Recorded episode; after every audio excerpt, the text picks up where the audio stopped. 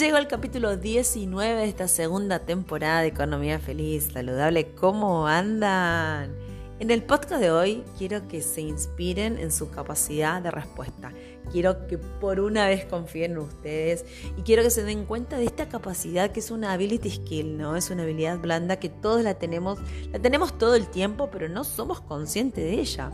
Así que hoy les voy a hablar un poco de una charla que di el otro día de atención al cliente y, me daba cuenta cómo la gente todavía debía desarrollar, capacitarse, reeducarse, reaprender acerca de lo que es el coaching responsibility o eh, podríamos expresarlo algo así como tu capacidad de respuesta. ¿sí?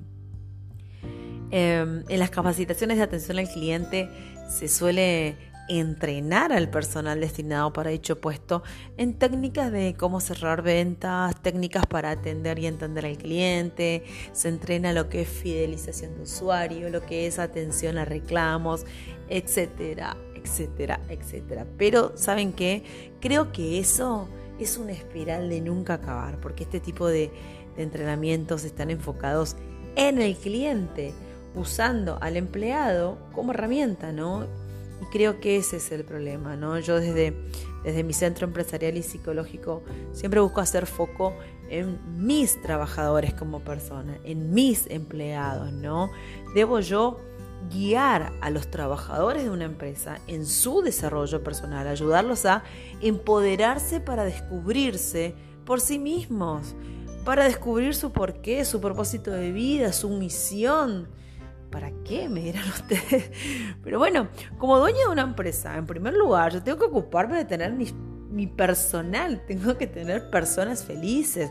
Después, como consecuencia, tendré trabajadores motivados y clientes satisfechos. Sí, pero el mundo funciona así, en cadena, no en espiral, no es un, no es un embudo de ventas, es una cadena de ventas. ¿sí? Las ventas Em, se concretan no por un embudo de ventas, sino por una cadena de acontecimientos que hicieron que el cliente tenga la percepción de que está haciendo lo correcto cuando está cerrando una venta conmigo. ¿Me explico? Para mejores resultados se debe formar adecuadamente a la gente, ¿no? Con esto no estoy diciendo que contratar a gente con experiencia o con actitud correcta no son buenas ideas. No, sí, son buenas ideas, está bien. Pero lo que yo digo es que no es suficiente. ¿sí? Muchos empresarios contratan gente con mucho conocimiento académico, pero no, no le dan los resultados esperados. Y es ahí cuando yo me pregunto, ¿hicieron una inducción del personal nuevo al puesto de trabajo? Es decir, formaron a ese nuevo personal sobre las políticas de las empresas, Em, les informaron en detalle sobre los productos y servicios que se brindan, así como de todas sus características, de los precios, promociones, descuentos. ¿Me explico? Es decir, el personal nuevo requiere de un proceso de aprendizaje una vez ingresado al equipo, ¿sí? Pero ¿qué pasa? Si el dueño de la empresa no fija su atención en este punto que les estoy mencionando ahora, el dueño podría pensar hasta que eligió el colaborador equivocado. Y a veces se minimiza este paso, delegándole la tarea de la inducción a trabajadores del mismo nivel, ¿sí? O sea, a veces eh, se los llena de folletos, se los llena de mail al nuevo colaborador, toma para que leas, para que estudies, para que te instruyas y ya está, ¿no? Pero ¿realmente creen que así mejoraría el futuro de una empresa? O sea, no van a pensar nunca que el antiguo personal solo les va a explicar lo que ellos creen que es importante y además les, les, compartirá los vicios y las malas prácticas de ese puesto. ¿En serio nunca pensaron esto? les digo porque a mí me ha pasado y realmente es un bajón, ¿no? Las empresas hablan de, su recurso humano, que es lo más importante que tienen, que es el capital esencial de una empresa. Y uno va caminando por los pasillos, porque a mí me pasa, voy caminando por los pasillos de las organizaciones y están llenos de carteles de lo que es, lo que es la misión, lo que es la visión, los valores, los objetivos de la empresa. Hermosos los carteles. Pero les puedo asegurar que la mayoría del personal no tiene ni idea cómo va a alcanzar todo eso que está escrito en los carteles de los pasillos, ¿sí? Porque nadie les explicó cómo se hace eso, ¿sí? Solo le dieron el folleto para que lean y ¡bom! Aquí está, ya está. Vamos a hacer esto. Y después dicen que los empleados no están a la altura de los objetivos de la compañía. Y de verdad este tipo de estrategia con la que cuentan eh, en su empresa, si esta es la estrategia con la que ustedes cuentan, ya, ya se estarán imaginando el futuro de su estado de resultado, de sus ganancias, de sus pérdidas en los próximos siguientes años. ¿Verdad? No hace falta ni que entre en detalle, ya se lo pueden imaginar, pero piensen en esto, ¿no? Perder una venta o perder un cliente o perder un empleado recién contratado, con todo el costo que esto les demanda, le puedo asegurar que eso es mucho más costoso que el dinero o el tiempo que ustedes pueden llegar a haber invertido en realizar una correcta inducción de un personal nuevo al puesto de trabajo. ¿sí? Si querés que tu empresa se distinga por calidad y servicio, te vas a tener que encargar de educar a tus colaboradores en el modo que vos entiendas de lo que es calidad y servicio para vos. Y es así como se construye la nueva cultura organizacional de la que yo siempre algo, hablo. Y eso es lo que a mí me va a hacer único, eh, distinto, inigualable. O sea, ese es el detallito.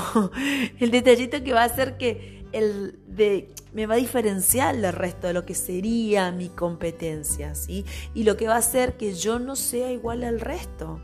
Es decir, cada negocio, cada empresa tiene que manejar esto como una invención, lo digo siempre. Aunque lo que yo venda ya exista, ok, no importa, yo lo voy a hacer de un modo que nadie antes lo ha hecho, ok. Como siempre digo, la guerra no está en el producto, sino en la forma en que yo vendo el producto o el servicio, ¿sí? Así que este paso de la inducción para mí es fundamental que hagamos cultura con cada uno de nuestros de lo que sería nuestro personal, de quienes serían nuestros recursos humanos. ¿sí? Fíjense que el mejor marketing no es la publicidad pagada, ¿no? sino es aquel en donde viene la recomendación de un cliente satisfecho a otra persona que le está comprando a la competencia, porque esa recomendación es gratis la están dando desde la postura, desde un cliente satisfecho. O puede ser también que esa recomendación venga del lado de un cliente, de un empleado feliz, ¿no? Entonces, cuando hacemos las cosas bien, ni siquiera vamos a saber ni vamos a entender por qué nos recomiendan. Y esa es la magia que yo quiero que alcancemos. Y esa es la magia por la que yo trabajo para que todos los, los emprendedores podamos lograr eso, ¿sí? Fíjense, en algunas empresas se practica lo que es el, el cross-training, ¿no? que es la capacitación cruzada. ¿Por qué?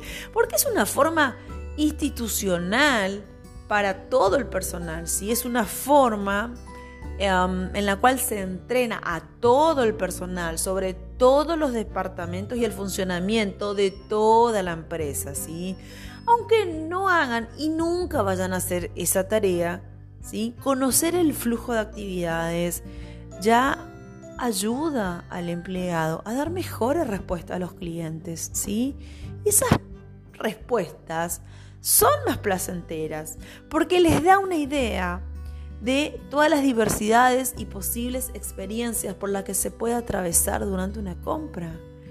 ¿Entienden? Entonces, el cross-training o, o capacitación cruzada sirve para satisfacer a los clientes y además sirve para no ser engañados por nuestros propios proveedores internos, internos por cada uno de los departamentos de la empresa, ¿sí? Porque, porque no hay mentiras en los tiempos de respuestas, ¿sí? Y esto repercute directamente en el nivel de servicio que reciben los clientes externos, ¿ok? O sea, suena medio raro esto que le estoy contando, pero tener que capacitar a los empleados para que sepan cómo brindar un servicio con, calidad o de calidad y sobre cómo lograr dejar huellas en clientes satisfechos, esto es lo que hace la diferencia. ¿Sí? Y esto es lo que mencionan los clientes, que hay como una falta de capacitación en los um, trabajadores de las empresas. ¿sí? Fíjense, La atención al cliente es un trabajo demandante y exigente. Y las personas que están ahí en este momento en sus casas y que ocupen estos puestos en sus lugares de trabajo me estarán diciendo, sí, Natalia. Mi paciente me lo dicen, sí, Natalia, es un trabajo demandante y exigente. Por lo tanto, en consecuencia, señoras y señores, es lógico y sería lógico querer cuidar la salud mental de una persona en dicho puesto. ¿Sí? Entonces, una empresa se encargue de la salud mental de sus trabajadores, me parece fundamental, sobre todo en esta nueva era. ¿Sí? Y por parte de un cliente, fíjense, un cliente que esté mal atendido, un cliente disconforme con el servicio. ¿Saben cuántos intentos para revertir su molestia y para buscar retornos hace un personal que no está capacitado, que no está preparado? Sí, adivinaron, ninguno. No hace ningún intento, ni siquiera un solo intento de solución. Y eso es lo que a mí me demuestra lo poco preparado que están los empleados. Y eso es lo que los clientes se dan cuenta y hablan mal de una empresa, de un, de un empleado de una empresa ¿sí? Porque tras que salen disconformes o no están satisfechos con el servicio que se les ha otorgado, ni siquiera la empresa ha capacitado a sus trabajadores para que les enseñe a recuperar ese cliente. Y si el cliente no vuelve, es porque se ha hecho poco o no se ha hecho absolutamente nada, o no se han hecho actividades acertadas para recuperar a ese, a ese cliente. Y cuanto más dejamos pasar el tiempo, más va a costar revertir esa situación. Así que em, el cliente que cree que al trabajador le faltó actitud, yo en realidad creo que a ese trabajador, a ese empleado le faltó entrenamiento, ¿sí? Lo vuelvo a repetir, atención al cliente es una habilidad social, ¿sí? Cerrar una venta es algo que fluye, por lo que ser asertivo es nuestra eh, ser asertivos en nuestra comunicación va a ser fundamental aquí. En nuestra comunicación verbal, gestual, no verbal, como quieran llamarlo, ¿sí? Así que, ¿de qué va a depender que yo concrete una venta? De mi comunicación. Va a depender de mi autoestima, ¿sí? Antes me acuerdo que, que nos enseñaban y en alguna oportunidad también lo hemos enseñado, ¿no? Que al cliente hay que darle la razón.